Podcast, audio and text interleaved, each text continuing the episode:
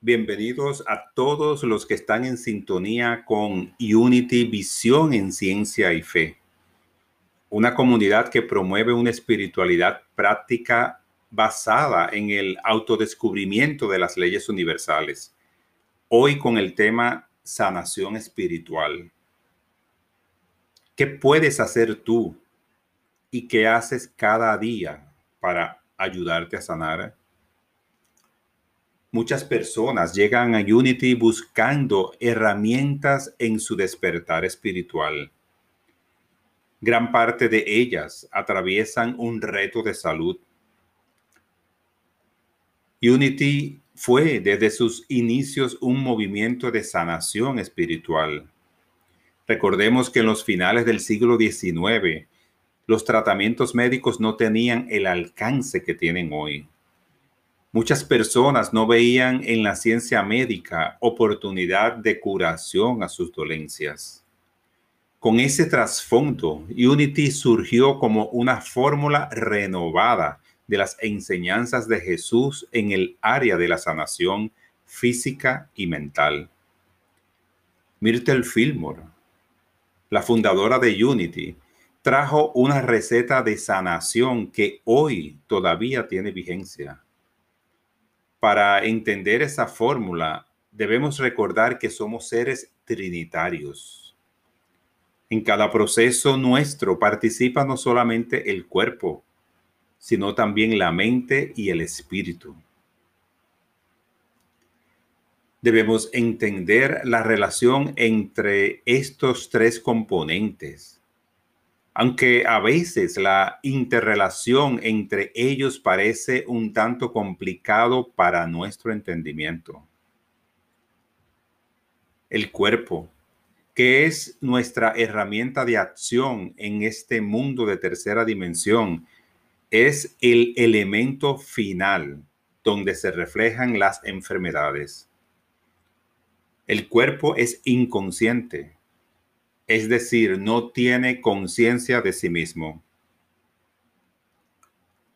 Un cuerpo separado de la mente no se da cuenta de su existencia.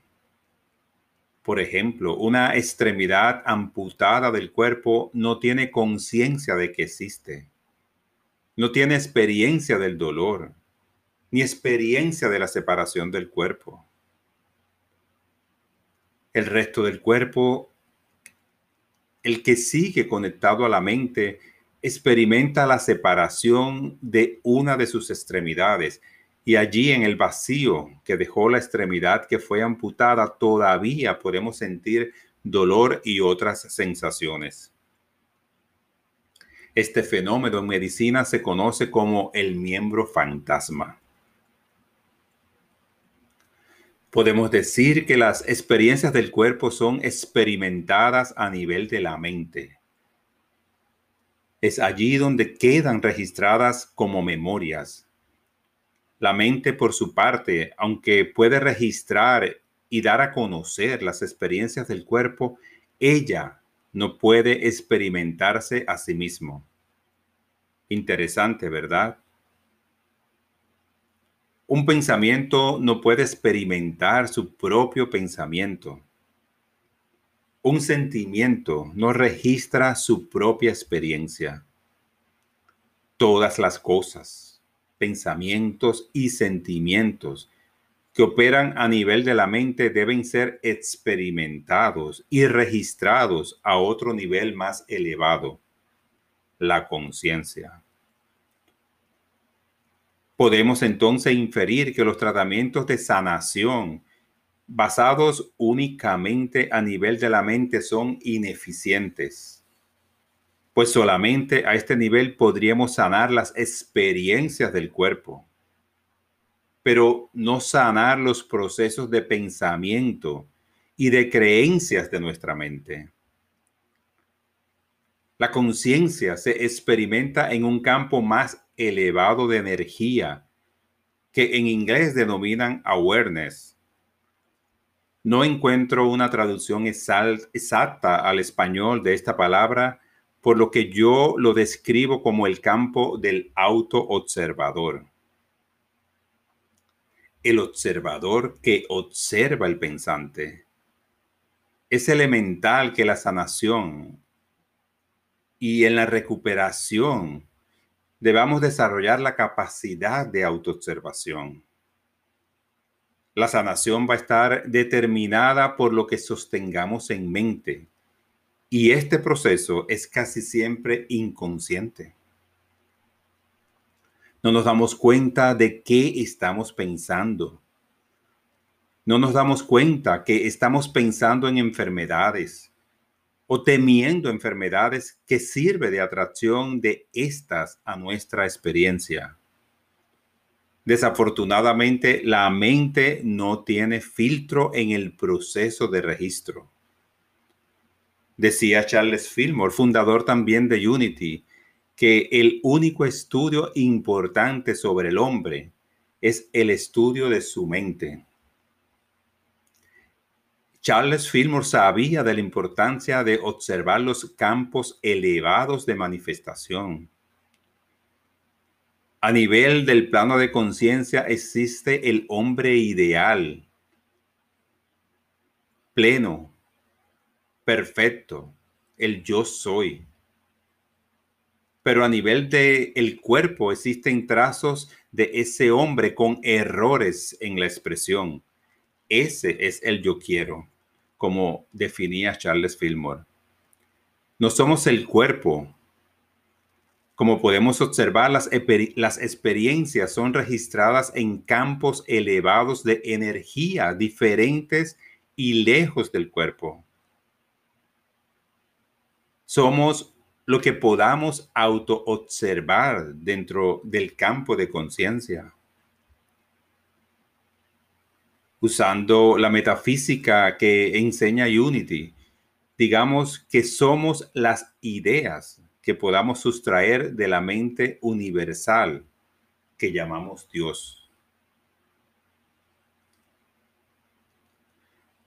Somos individuos pensantes pero a la vez formamos parte de la masa pensante de la sociedad.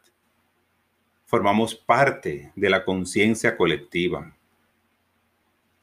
Tenemos nuestras creencias y también adoptamos inconscientemente un grupo de creencias de la raza.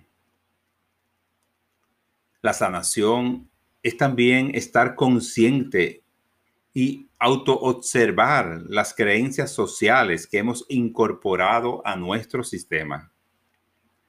Algunas de esas creencias podremos eliminar intencionalmente. Otras serán demasiado difíciles para poderla borrar, como es el caso de la creencia que la muerte es un fenómeno natural de la especie. No hay razón por qué la maquinaria del el templo, que es nuestro cuerpo, se gaste, porque el Creador está aún activo en su obra, construyendo y renovando sus templos hasta donde lo permitimos.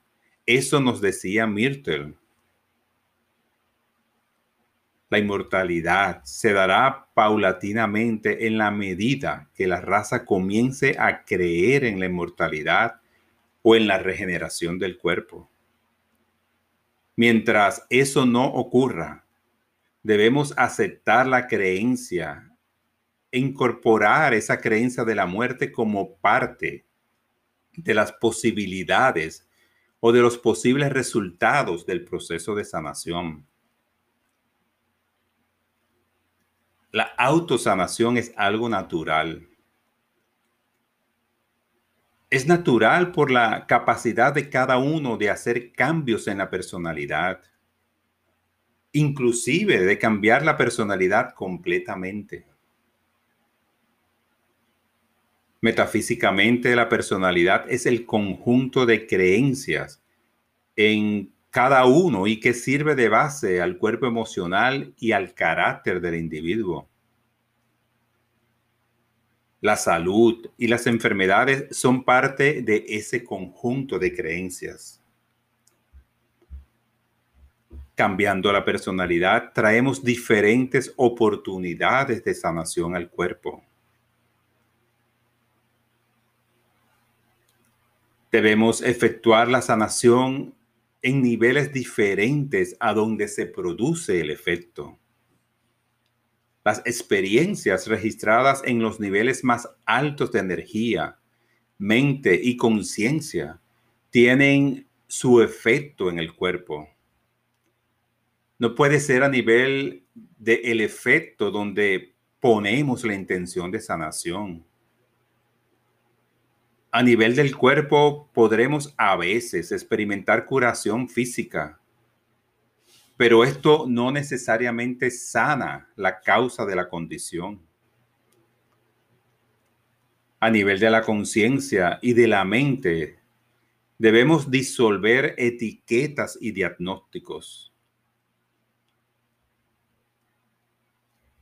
Muchos hemos tenido la oportunidad de ver cómo personas que padecen de dolencias crónicas graves, dolencias que resisten por meses, por años. Sin embargo, el día que a estas personas le dan un diagnóstico de una enfermedad terminal, la vida se le esfuma en semanas. Cuando un diagnóstico es aceptado en la mente, se descarga sobre el cuerpo corrientes de enfermedades que lo debilitan. Lo adecuado es no vivir en mente el diagnóstico, sino poder colocar la atención en los síntomas de la condición, aislarlos y trabajarlos mentalmente. Los diagnósticos son programas más complejos para sanar a nivel mental los síntomas aislados son más fáciles de procesar. Es más fácil, por ejemplo, tratar mentalmente la sensación de ardor en la boca del estómago que borrar la creencia que hemos aceptado de que tenemos una úlcera péptica. Yo recuerdo hace algunos años cuando el término paciente fue paulatinamente borrándose de la terminología médica y de clínicas y de hospitales y sustituido por el término cliente. Les confieso que en un principio me resistía a esa idea porque no veía en el cliente la compasión necesaria que despierta un paciente. Sin embargo, Hoy entiendo de la importancia de borrar esa palabra paciente y sustituirla por cliente, porque en realidad son personas que vienen a nosotros buscando ayuda, pero son personas que siguen teniendo la sanidad como esencia en sus vidas. Nombrarlos como pacientes los coloca en una categoría y nosotros mismos con esa categoría ayudamos a que la sanación se haga más difícil. No importa cuánto demore un proceso de sanación, pero siempre tiene fecha de inicio y fecha final. En la eternidad de los miles de años que nos toca vivir. Entonces, que cada uno de nosotros se comprometa a borrar de sus creencias también esa etiqueta, esa etiqueta que llamamos paciente y que se han llamado a través de todos los ciclos. El autor David Hawking, quien ha servido de referencia para este conversatorio con ustedes, en su libro Sanación y Recuperación, nos regala una fórmula en cinco pasos que me parecen muy sencillos y prácticos. El primer paso para sanar, según David Hawking, es dejar de resistir la experiencia sensorial de la condición. Es decir, dejar de resistir lo que sentimos, lo que apreciamos, producto de la condición, del reto de salud que estemos atravesando. El segundo paso es no aceptar etiquetas o diagnóstico a los síntomas. En el número 3 nos dice darle la bienvenida a la experiencia, no lucharla. Y en eso el Maestro Jesús era un verdadero sabio cuando nos decía no resistas el mal. Traído aquí a, esta charla sobre sanación espiritual, digamos, no resista la experiencia de sanación que se está produciendo en tu cuerpo. En el número cuatro, cancelar el sistema de creencias que causa el proceso. Para este paso sí necesitamos mucho silencio y necesitamos mucha introspección, meditación, para encontrar en nuestro sistema de creencias en qué momento, cuándo, cómo aceptamos como posibilidad para nuestra experiencia ese proceso que estamos viviendo e inmediatamente cancelarlo. Y en el número 5, y el, yo diría que el más importante es elegir, elegir experimentar la energía del amor. El amor es la gasolina de la vida. Cuando el cliente, y todos somos clientes, porque en cada uno de nosotros en este mismo instante se está produciendo un proceso de sanación. Aunque tú no lo sepas, aunque yo no me dé cuenta. Entonces, si en este mismo momento nosotros con cada respiración permitimos que el amor sea ese alimento, ese oxígeno que llegue a cada célula, estamos distribuyendo, diseminando el amor en todo nuestro sistema. Y el amor, repito, es la gasolina de la vida. Cuando hacemos contacto con la energía del amor, la dirigimos a todo el cuerpo y a nuestra mente. Imaginamos que una corriente de amor sanadora inunda cada órgano y sistema. También esa energía llena nuestra mente de confianza, de seguridad,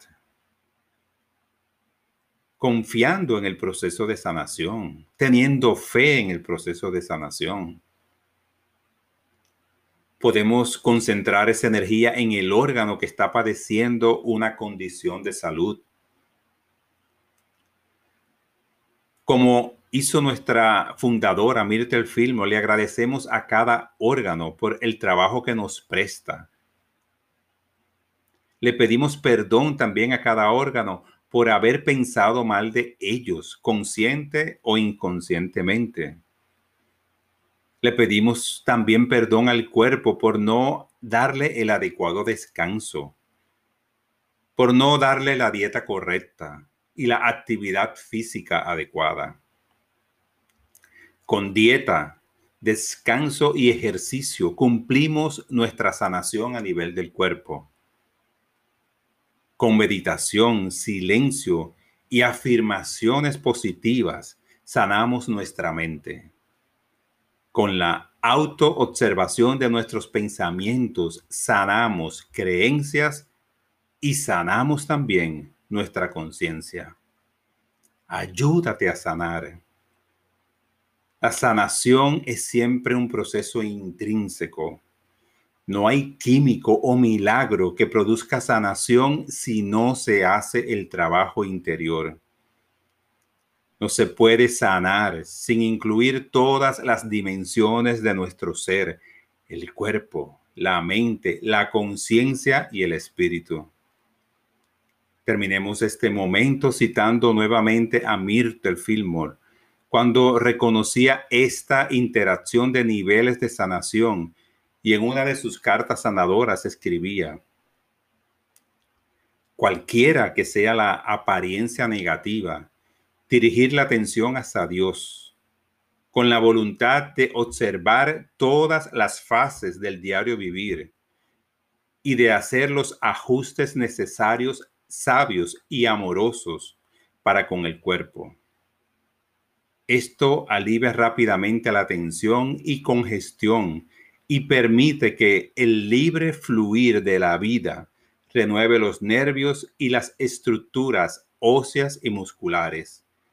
El cuerpo responde a los cambios mentales y cuando estos son acompañados por hábitos de vida verdaderamente sabios, la conformidad a ideas verdadera de vidas, poder, amor, sustancia e inteligencia, los renueva y hace íntegro cada átomo de dicho cuerpo. Gracias a todos por seguirnos. Dios te bendice en amor y en gracia.